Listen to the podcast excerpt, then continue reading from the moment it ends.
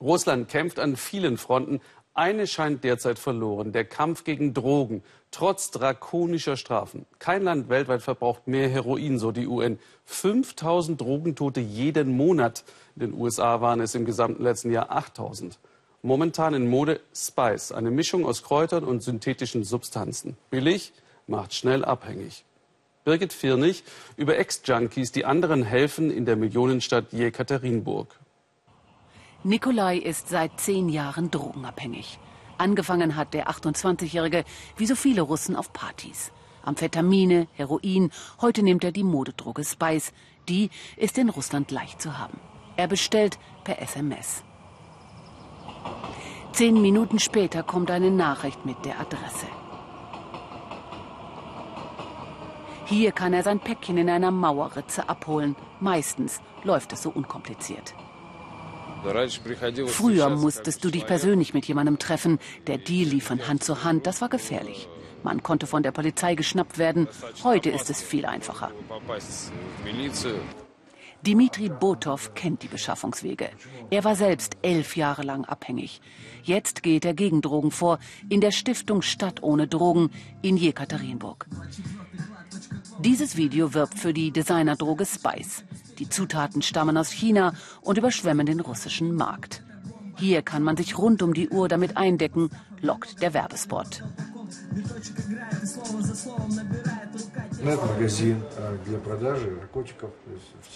Das hier ist ein Online-Shop für den Vertrieb von Drogen. Davon gibt es viele.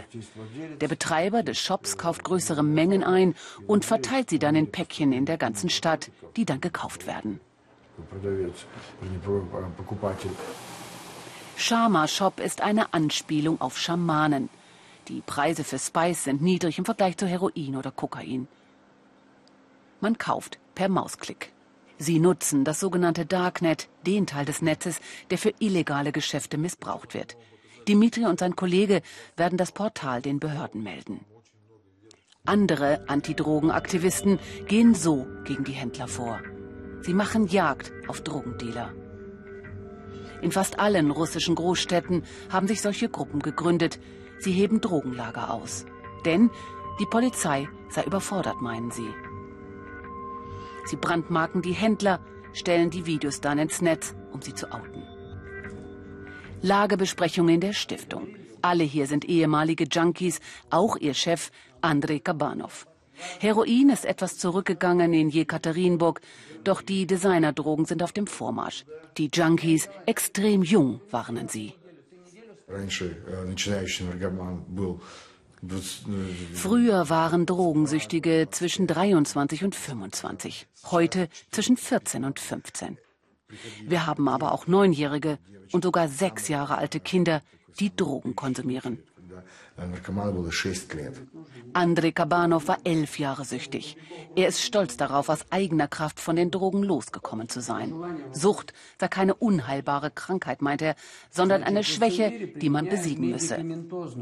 Weltweit werden Medikamente beim Entzug eingesetzt. Wir rehabilitieren ohne eine einzige Tablette. Schneller, leichter und einfacher.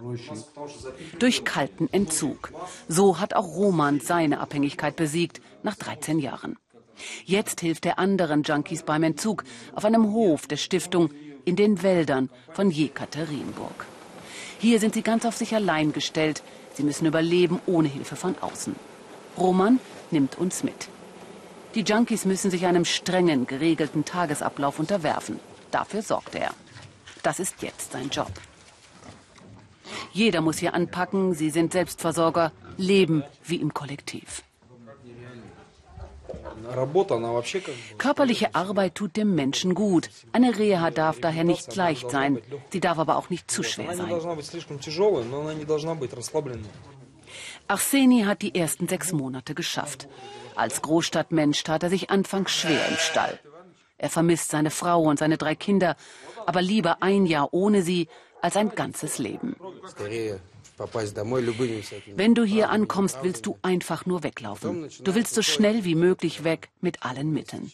Dann nach und nach, wenn dein Körper anfängt, sich zu reinigen, kommt die Einsicht, dass nicht alles im Leben verloren ist. Auch bei ihm begann es auf Partys in St. Petersburg.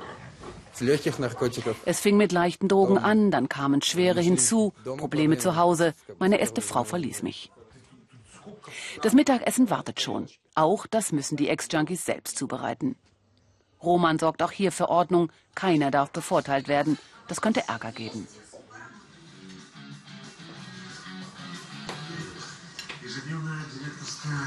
Wir haben zwar alle eine unterschiedliche Sicht auf die Dinge, aber das Thema, das uns verbindet, ist die Sucht. Anfangs spricht man viel darüber und das hilft. Er hofft, in einem halben Jahr wieder in St. Petersburg Kamerazubehör verkaufen zu können.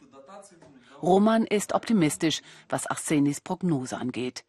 Er habe begriffen, dass er sein Leben ändern müsse. Kameras in jedem Raum. Roman überlässt nichts dem Zufall. Im Augenblick lebt er selbst hier fast wie ein orthodoxer Priester. Doch irgendwann will auch er wieder zurück in sein altes Leben. Er war mal Schuhmacher. Man mag den kalten Entzug im Westen für grausam halten, aber gegen Drogen, meint er, kann man nur mit Härte vorgehen. Nikolai sieht keinen Grund, mit den Drogen aufzuhören.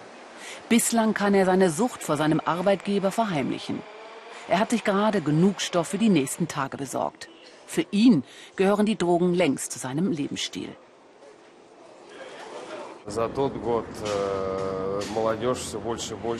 Allein wenn ich das letzte Jahr betrachte, es werden immer mehr Jugendliche. Vor allem auch, weil es so leicht ist, sich mit diesem System der Verstecke Drogen zu beschaffen.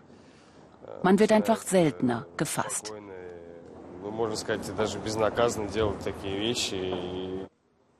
Russlands Großstädte bieten unendlich viele Verstecke. Und die russischen Behörden sind dagegen zunehmend machtlos.